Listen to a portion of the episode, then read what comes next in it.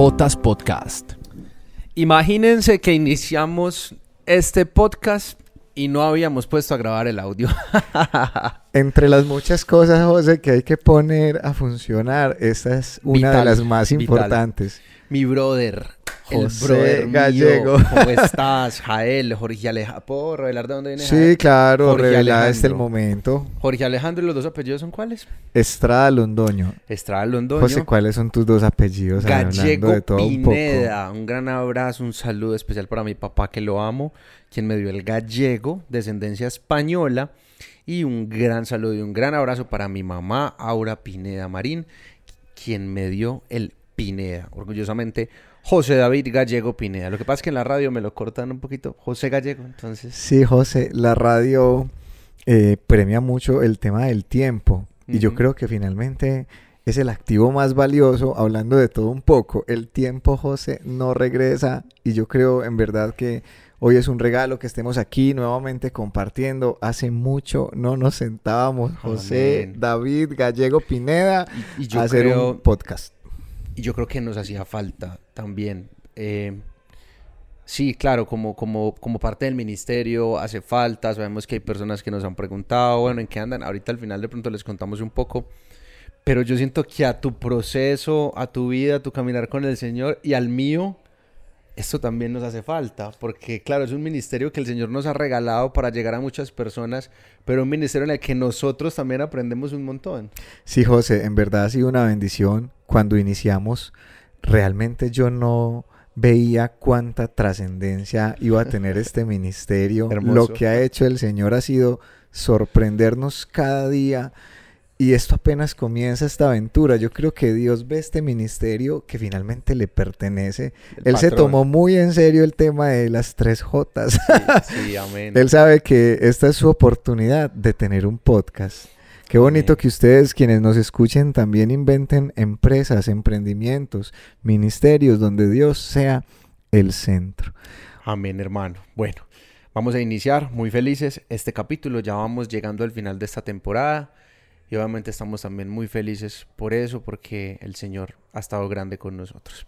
Amén. En el nombre del Padre, del Hijo, del Espíritu Santo. Amén. Padre bueno, Padre Santo, Padre de amor, te entregamos en este instante este capítulo, te entregamos este año, te entregamos nuestra vida, te entregamos nuestra mente, nuestro corazón, nuestra alma, Señor. Toma posesión en este instante de cada parte, de cada fragmento que compone estos seres integrales que tú has creado a tu imagen y semejanza.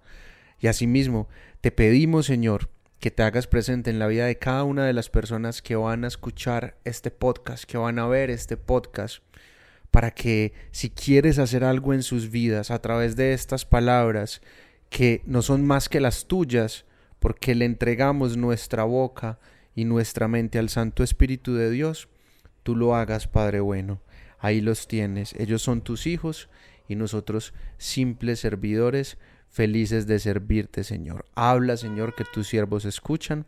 Amén, amén y amén. Amén. José. Amén. Bueno, brother, qué rico saludarte. Eh, te tengo una pregunta. No sé si te han hecho esta todo. pregunta. Pues me siento un poquito raro porque me senté de frente a la cámara. Sí. Entonces, sí, como que me volteo para mirarte, pero bueno, gracias a Dios el Señor ya nos regaló también micrófonos de los cuales uno puede voltear la cara y se escuchan bien. Entonces, bueno. ¿Cuál es el Salmo 23, hermano mío? José, sin duda alguna, uno de los salmos más famosos de toda la escritura. Yo creo que incluso para los no creyentes se vuelve una de estas frasecitas que constantemente usan. El Señor es mi pastor, nada me faltará. Amén. ¿Y, ¿y en qué año estamos? José, estamos en el 2023 de la era cristiana, hermano. Amén. ¿Y cómo se llama una canción de Morato? Mentira. no, pero sí, hay una canción de Oye, Morat el que se llama 23, te 23, sí. está persiguiendo José Gallego. Oiga, no me digas hay- que tenés 23 años. No, no, no. Hay una canción, hay una canción de un grupo, de un grupo de pop que se llama Morat, se llama 23. Y entre otras cosas, eh, yo le cambio una palabra a esa canción. Le cambio la palabra bar por lugar. Y digo, esa canción se la hicieron a Dios completamente. Escúchenla y me cuentan. Bueno, hermano. Y mm, esto obviamente no, no, es coincidencia, porque el Salmo 23 eh, ha marcado eh, eh, este podcast, marcó la conversación previa, marcó nuestro primer encuentro de este año. Y estamos literalmente, hermano, iniciando un nuevo proceso. Estamos literalmente iniciando un nuevo ciclo. Estamos iniciando el año 2023 y cuando nos encontrábamos decíamos, ¿qué, qué esperas de este año? ¿Qué vas a hacer en este año? Y simplemente decíamos, la voluntad de Dios. Y lo mejor que podemos hacer en definitiva para intentar tener un nuevo año haciendo la voluntad de Dios es confiar en que si es el Señor quien nos pastorea, nada nos va a faltar, hermano. José, tenés toda la razón. Creo que aplican mucho unas palabras del profeta Isaías en el capítulo 45. Yo que soy malo para las direcciones bíblicas, esta no se me olvida. ¿Qué dice Isaías 45, hermanos? que los planes del Señor son mejores que nuestros planes, que sus pensamientos son más altos que nuestros pensamientos, que la verdadera sabiduría consiste en reconocer nuestra limitación para que desde allí parta la grandeza de Dios y nos dejemos sorprender. Es natural, José, que todos hagamos planes, proyectos, que contemplemos qué podemos hacer de este nuevo año, cómo podemos sacar el mejor provecho, pero y si en esa etapa de planeación, en esto de, proyectarnos en este nuevo año, tenemos en cuenta a Dios. Qué bonito saber, José, que cada día es un regalo suyo. Es más, yo, José, no podría asegurarte que voy a llegar eh, vivo terrenalmente hablando al 31 de diciembre de este año. No, ni al siguiente capítulo. Así es. ni al siguiente minuto. En este momento el techo se derrumba sobre nosotros. que no, Nos pasó en la primera temporada. Bendito eh, Nos sentamos a hablar con el obispo de Garzón Huila. Así es, José. Comentamos temas acerca de la muerte. Nos inspiró a hablar temas acerca de cómo nos enfrentamos a la muerte. Eh, y cuando dijimos el capítulo está listo, mandémoselo al obispo para que él vea que fue quien nos inspiró a hablar de esto, el obispo se murió.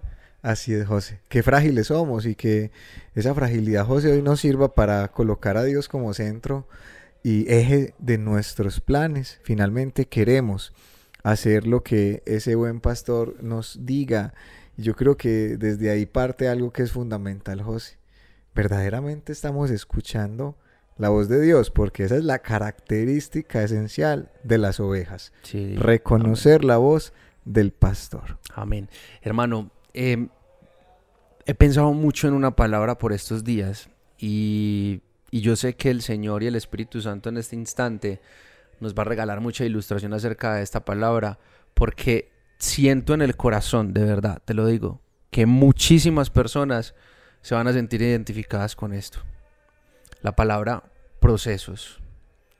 A nosotros nos puede estar viendo alguien en este momento que está viviendo cierto proceso a nivel afectivo, que está viviendo cierto proceso a nivel laboral, cierto proceso a nivel familiar, matrimonial o en su noviazgo.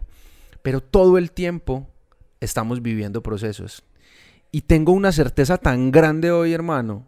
Yo me atrevo a decir que Jesús es un enamorado de los procesos, que Él está enamorado de los procesos, que Él no permite en nuestras vidas ni le permite a nuestros corazones, aunque a veces nosotros lo queramos, desear algo y que inmediatamente pase y que caiga del cielo, porque Él está extremadamente consciente de la importancia de los procesos, del aprendizaje que nosotros desarrollamos a través de vivir un proceso bien vivido cuando le expresamos al Señor, Señor, es que tengo este anhelo quizás en mi corazón y comenzamos, bueno, a desesperarnos un poco porque sucede o no sucede y demás.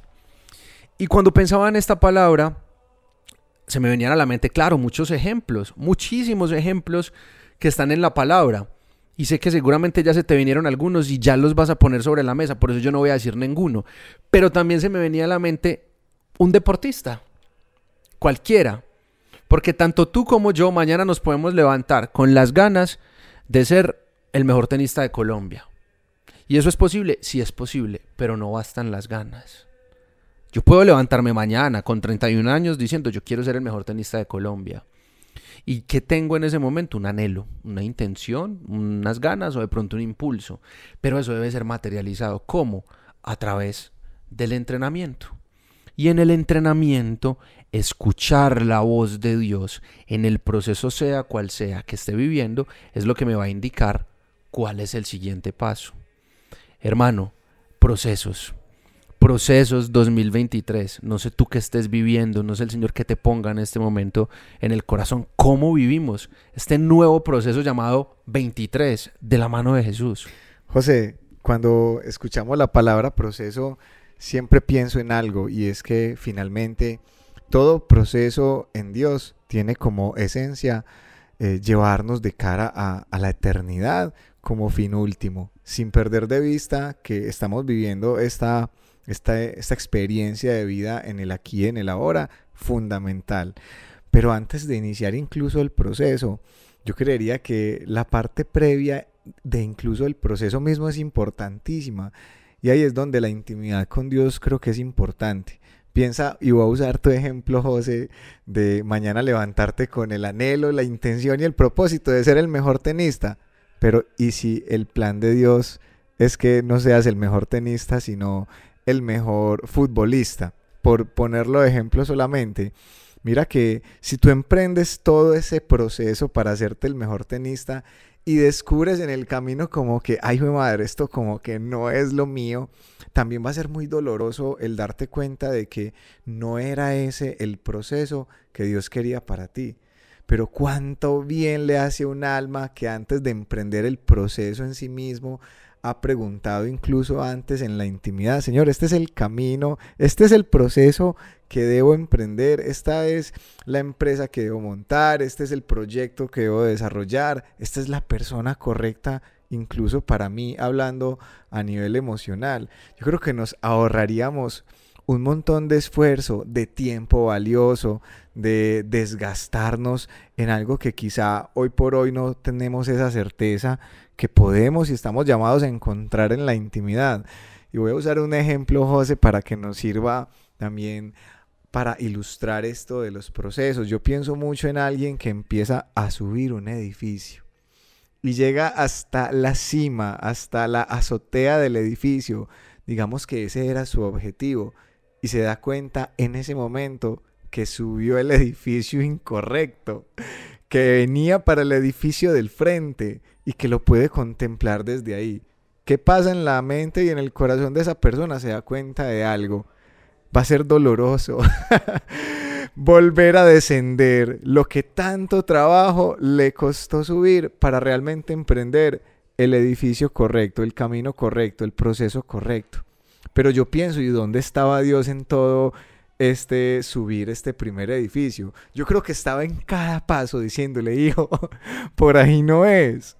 Pero finalmente, si tienes que darte cuenta de que por ahí no es, el Señor va a permitir que tú llegues incluso hasta la cima de lo que crees que es la felicidad. Muchas personas que han puesto su confianza, José, por decir en el tema del dinero, el Señor permite que prosperen de forma tal a nivel económico, solo para que en la cima del mundo a nivel económico se den cuenta de que ahí no estaba verdaderamente su plenitud. Yo veo un Dios que permite todo para bien, como nos enseña el Señor. Les voy a regalar esta primera pildorita espiritual. Romanos 8:28. Todo obra para bien de aquellos que aman al Señor. José Gallego. Hermano, amén. Dijiste algo, dijiste algo que me quedó retumbando en la mente. Dijiste que obviamente antes de emprender cualquier proceso, si nos tomamos el tiempo de preguntarle al Señor, podríamos ahorrarnos un trabajo. Y mencionaste también la palabra intimidad, es decir, pasar un tiempo de intimidad escuchando al Señor para decidir y definir qué camino tomar, qué proceso emprender. Pero ojo, hermano, recordemos en este momento una frase, que nada te turbe y que nada te espante. Esto aplica también para todo, porque usted no se alcanza a imaginar con cuántas personas yo me siento a hablar en ocasiones así en modo eh, consejería espiritual, pastoreo, como lo llamas tú, le llamas a las personas con las que hablas, tus ovejitas. Y están pasando por momentos en que literalmente le están entregando todo al Señor pero se están dando tan duro, hermano, se están, se están dando tan duro cuando, por ejemplo, tomaron una decisión y comenzaron a dar los pasos y sintieron como, no, no, no, no, por acá no era. Y se dan cuenta que por ahí no es y parece como que se les olvidara que en primer lugar tenemos un Dios que es misericordioso y que claro, nos enseña a caminar, pero cuando aprendemos a caminar nos debe dejar dar nuestros pasos porque si no nunca vamos a aprender a caminar solos. Así debamos estar mirándolo a Él y así le extendamos la mano para que Él nos lleve de la mano. Pero si, es, si en ese proceso de caminar yo me caigo, yo me tropiezo, tengo que levantarme y ojalá pronto, partiendo de que tengo un Dios misericordioso a quien le estoy confiando toda mi vida y a quien le estoy confiando todos mis procesos. ¿Cómo yo voy a vivir turbado y cómo yo voy a vivir falto de paz si lo que estoy haciendo es buscar y confiarle mis cosas a ese que me da la verdadera paz, la que supera todo entendimiento? Y siento que ahí entran, hermano, muchas cosas a veces muy humanas. Es muy humano también sentir que si estamos poniendo todo en las manos del Señor no nos podemos equivocar. Pero yo no sé si esto sea una pildorita espiritual como dice Jael, yo creo que esto es más bien una pildorita emocional.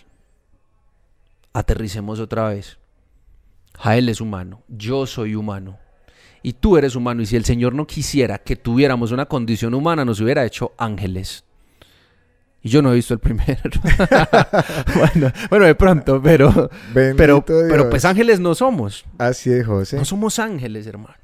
José, cuando te escucho, retumba en mi corazón esto. Siempre podemos volver a empezar. No importa si sientes que un proceso ha terminado, si un castillo de sueños se ha venido al suelo, si algo no salió como lo esperabas. Cada vez es una oportunidad de darnos cuenta de que Dios es un Dios de segundas, terceras, cuartas, quintas, en mil oportunidades nuevas. Cada día, como en su palabra se nos narra, la misericordia de Dios es nueva cada mañana. Nunca debemos perder de vista que Dios siempre va a estar ahí para darnos una nueva oportunidad de volver a empezar si hemos fallado. Es lo que tú dices, José. Nuestra condición humana nos va a acompañar y lo va a hacer hasta el último día. Y esto no solamente lo sufrimos nosotros, los discípulos del Señor de nuestros tiempos, esto desde el principio ha estado presente en la vida de todos los cristianos, incluso de aquellos a quienes llamamos superapóstoles. Un caso muy claro es el de Pablo, que incluso siendo Pablo el hombre que prácticamente evangelizó medio mundo después de Cristo, él reconoció su fragilidad y dejó por escrito estas palabras. Señor, aparta de mí este aguijón que me azota. Pero el Señor hoy a través de esto que le decía Pablo llega hasta tu vida y hasta la mía para decirte esto. Bástate mi gracia, que mi poder se ve manifiesto en tu debilidad.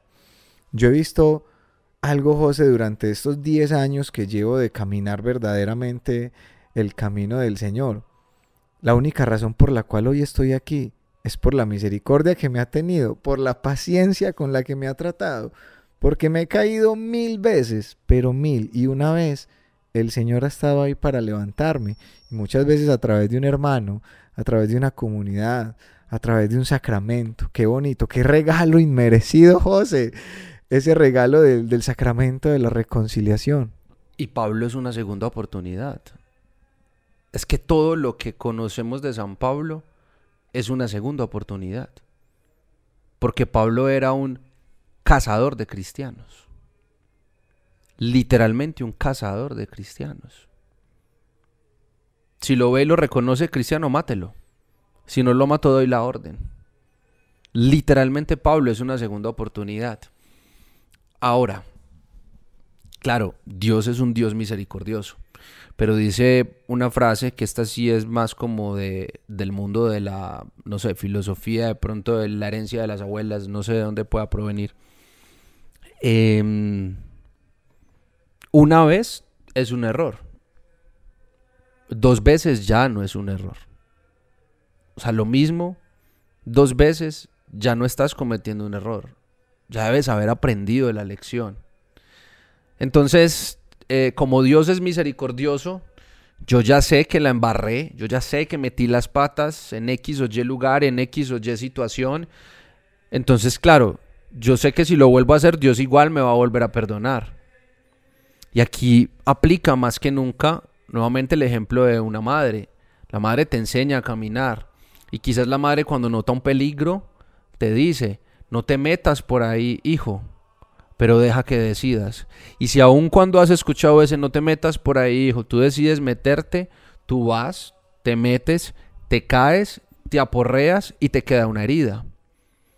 Y al regreso a los brazos de esa madre, ella te cura, te echa una cremita y te pone una venda o una cura, una curita, como en otros países se dice de otra forma, una bandita, una bandita, una bandita, le dicen en muchas partes. Y si tú te alzas la venda, ya se, se desapareció la herida. No, sí. La herida no se desapareció. La herida toma unos días en cicatrizar. Dios es misericordioso. Cuántas veces caigamos, nos va a permitir levantarnos. Es más, nos va a levantar Él mismo. Pero Él va a esperar que de cada caída nosotros aprendamos la lección. Uno, para no volver a caer en el mismo lugar. Y dos, para que no tengamos que pasar por el sufrimiento, para algunos puede llegar a ser un suplicio de la cicatrización de una herida. José, así es. Y sabiamente decías, Dios es misericordioso, eternamente lo es, pero también es justo, eternamente justo. Y esa justicia de Dios se ve manifiesta principalmente en eso, en que Dios permite que nosotros cosechemos los frutos malos incluso de nuestras malas decisiones, porque cosechándolos también vamos a entrar en ese estado de conciencia de saber que si tomo esta decisión, estas van a ser las consecuencias. Y por ende, si ya las recogí, si ya lo sufrí, si ya tuve que golpearme ante las mismas circunstancias el día de mañana, obviamente Dios me va a recordar, hijo, este camino ya lo has recorrido antes y mira las consecuencias que te trajo el recorrerlo, ¿por qué no darte hoy la oportunidad de recorrer un camino diferente? José, les cuento en este momento algo que el Señor pone en mi corazón, la vida de una persona con la que yo hago ejercicio al aire libre en el Parque Obrero de la ciudad de Medellín. Él se llama Hans. Él desde hace dos años recibe un tratamiento de diálisis. Él enfermó sus riñones a raíz de unas decisiones equívocas que en su momento tomó para aumentar la masa muscular de su cuerpo. Él siente y sus palabras son, Dios me dio una segunda oportunidad. Esa conversación la tuve esta semana con Hans y yo le preguntaba, Hans, ¿y si Dios te ha dado esa segunda oportunidad? ¿Tú estás viviendo una vida diferente de la vida que vivías antes de llegar a estas consecuencias de las decisiones que has tomado. ¿Qué hacemos con las segundas oportunidades, José, que el Señor nos da? ¿En verdad las sabemos aprovechar? ¿O por el contrario, seguimos repitiendo los mismos patrones? La frase, la frase completa es, una vez es un error, dos veces es una decisión. Así es, José. Y lo importante que cabe también resaltar es que esas decisiones que tomamos muchas veces no solamente afectan nuestra propia vida, sino también la vida y los procesos de otras personas, José.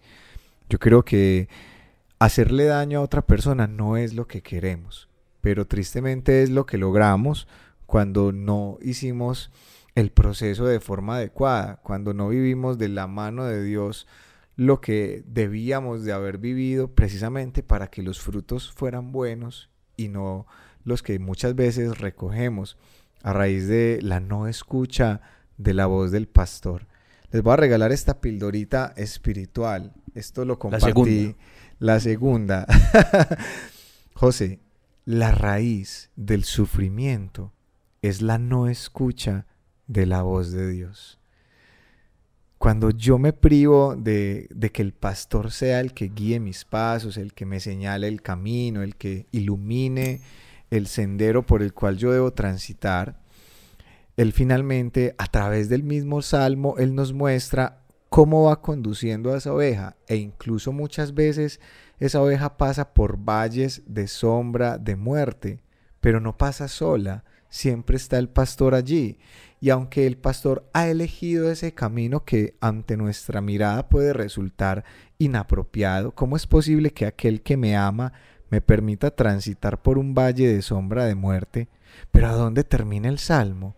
En una verde pradera, en calma, en paz. Si bien he tenido que atravesar dificultades, son dificultades necesarias siempre y cuando sea Dios el que me esté guiando, porque sé que finalmente me va a conducir hacia un lugar donde yo voy a sentir esa paz sobrenatural que viene de parte de Dios.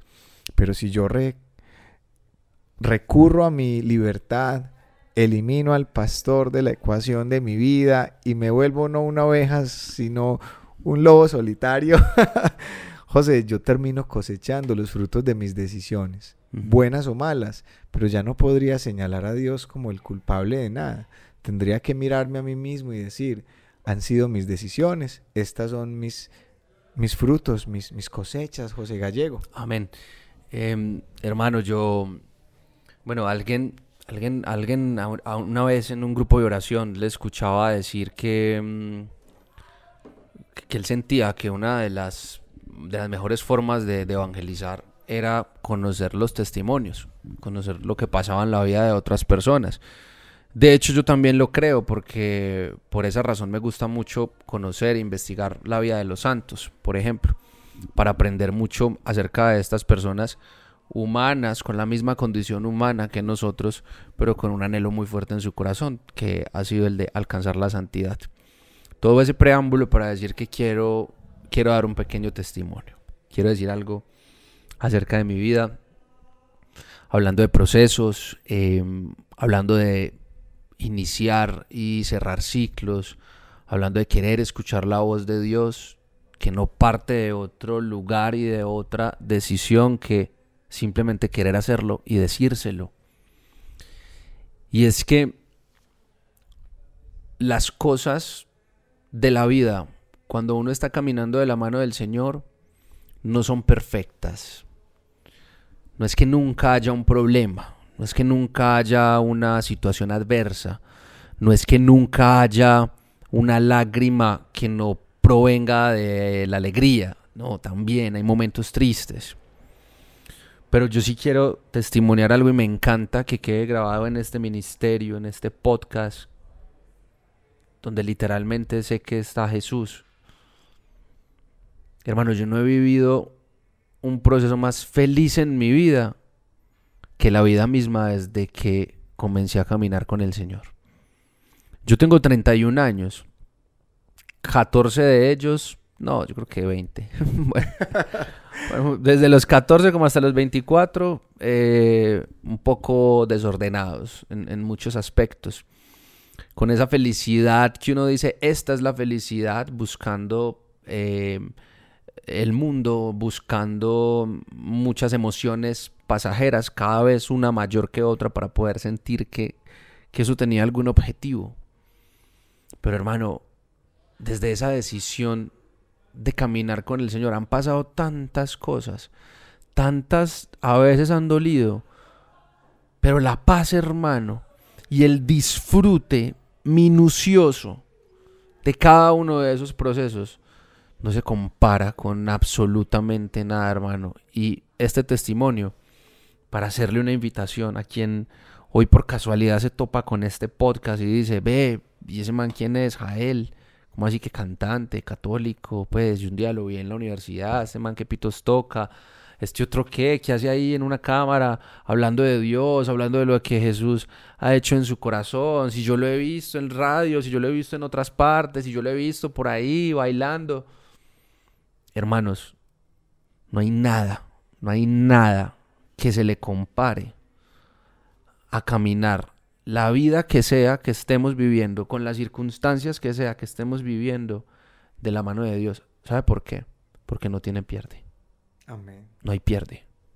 José, qué bonito testimonio. Me haces pensar mucho en algo y es en el disfrute que el mismo proceso debe traer a nuestra vida. Es que tan importante es llegar al fruto como gozarnos cada una de las etapas de maduración en la fe. Qué bonito volver a ser niño en el Señor, ir creciendo en Él, ir adquiriendo paso a paso, día a día. Eh, cada vez vamos viendo cómo vamos dejando atrás esa naturaleza vieja y le vamos dando lugar a esa novedad que el Señor va trayendo a nuestra vida y nos lo vamos gozando. Yo llevo más o menos 10 años de vivir este proceso de conversión. Hoy no puedo reconocer a la persona que empezó hace 10 años este camino. Cuando me preguntan cómo pasaste, Jael, de, de ser ese hombre a los 23 a, a ser el que hoy escuchamos. ¿A los cuántos? A los 23. este, este 23 hoy está interesante. Yo creo que vamos a profundizar más en la teología del 23. José, me he gozado cada momento, cada lugar. Han habido comunidades, personas, instrumentos usados por Dios, padres espirituales, lugares que han permanecido durante algún tiempo, pero que finalmente han sido solo una etapa. Muchas veces creemos iniciar en un lugar, José, y creemos que hasta la muerte nos vamos a ir con este lugar, con estas personas, pero vamos descubriendo que Dios incluso va moviéndonos si es cuestión de, de, mudar nuestro ministerio a otro lugar, pero nos lo vamos permitiendo y vamos entendiendo que Dios es el que conduce, que Dios es el que muestra, que Dios señala el camino. Muchos procesos, José, vemos que no maduran, no avanzan o no alcanzan resultados, no porque Dios no quiera, sino porque en algún momento el Señor señaló el siguiente paso, pero fue un paso que en su momento no estuvimos dispuestos a dar. José, yo creo que un verdadero proceso se disfruta, se goza el proceso en sí mismo, el camino, y cuando llegan los frutos, wow, gracias Señor, pero porque sé de dónde vengo, los disfruto más. El Señor le decía al pueblo de Israel, Israel, cuando llegues a la tierra de las promesas cumplidas, esa tierra donde brota leche y miel, donde todo ya está materializado, no te olvides de dónde te saqué. No te olvides que fuiste esclavo en Egipto. No te olvides del proceso en el desierto. No te olvides que te enseñé mi providencia, que te di de beber de una roca, que saqué perdices del agua. José, esto es una locura. En el libro del Eclesiastés narran de una forma muy bella cómo el Señor fue obrando durante todo el proceso del pueblo para demostrarles que la grandeza estaba en vivir esta vida adherida al Señor. Nada, nada está por encima de la providencia de un Dios que sabe alimentar a su pueblo, que sabe darle de beber, pero que principalmente lo sabe amar. Un paso a la vez, José Gallego. Y vienen cosas tan importantes con tu ministerio que sé que hoy no te caben ni siquiera en la cabeza, pero espero que estés preparado en ese momento. Hermano mío, a mí casi no me gusta dar consejos, lo he evitado mucho, pero hoy tengo un consejo para dar. Para todas las personas que nos están viendo y se preguntan, listo, este año sí, yo, yo, bueno, ya he, he iniciado un proceso con el Señor, yo realmente quiero, quiero ponerle todo eh, a sus pies, quiero poner todo en sus manos, yo quiero realmente vivir una relación con Él. Entonces van a decir, ¿cómo? ¿Cómo? ¿Cómo? ¿Cómo? Tengo un consejo para dar. Y si a ti se te ocurre otro, adelante para que vayamos llegando al final de este podcast. Pero tengo uno para dar. Sean como niños. Literalmente como niños. Nosotros somos de Medellín. Acá es muy común la palabra culicagao. Para decir que un niño chiquitico, cansón, fastidiosito, un culicagao. Sean unos culicagaos hijos de papi y mami de Dios. Porque el papá de ustedes es el creador de todo lo que está a nuestro alrededor. Y la mamá es la reina y señora de todo lo creado. Literalmente vivan y siéntanse como unos hijos de papi y mami. Porque cuando uno se siente un hijo de papi y mami, uno confía en que el Señor está en control y uno se preocupa única y exclusivamente, que ni siquiera debería ser preocuparse, se importa, se interesa, se enfoca en vivir el afán que va trayendo cada día y las cosas que el Señor me va poniendo a mí de frente. Siéntanse niños, niños amados, niños protegidos por el Señor. Entréguenle todo, cuéntenle todo. Esta semana una amiga me compartió de una forma hermosa. Yo sé que ella pensó que yo me la estaba gozando, pero en realidad me generaba un amor impresionante. Ella me decía que, que había tenido una pequeña discusión con alguien y yo jocosamente le dije, vaya, vaya a escribirlo en el diario. Y ella me manda foto y me dice, es que ya lo hice. Porque yo todo se lo cuento a Jesús. Porque Él es mi papá. Dios es mi papá. Y yo decía, no lo puedo creer. Esta mujer en serio se siente una hija de Dios. Hermano, para mí ese es el, un punto de partida fundamental para que tu relación, la mía y la de quien nos escucha en este momento, dé un giro pero completo. Sépanse y siéntanse amados por Dios. José, yo creo que no hay nada más que agregar. Vamos a orar, vamos a pedirle al Señor que su paz, que sobrepasa todo entendimiento, venga hoy a la vida de todos aquellos que por su divina providencia han encontrado este podcast hoy, han abierto sus puertas del alma para que el Señor sea el que entre, el que habite, el que se siente contigo y el que a través de esto que le ofrecemos le puede hoy hablar a tu vida. Hoy yo te pido, papá, en el nombre de Jesús, tu gracia, tu paz, tu luz, descienda sobre la vida de estos nuestros hermanos que se dan cita contigo. Te damos, Señor, infinitas gracias por lo que has hecho con ellos. Acompáñalos en el proceso, papá. Permíteles sentir eso, esa paternidad que tienes sobre sus vidas. Permíteles hoy experimentarse, como nuestro hermano José nos enseña, unos niños pequeños, completa y enteramente dependientes del cuidado, del Padre. Papá, te entregamos este tiempo que vivimos, este nuevo año, este volver a empezar, este proceso, esta empresa, este emprendimiento, Señor, todo lo que has puesto en nuestro corazón, que tú seas el principio y el fin de todo lo que hacemos. Lo hacemos, Padre, confiadamente en el nombre de Jesús. Escúchanos, Señor. Amén. Amén, amén, amén. Feliz 23, bro. Feliz 23, José.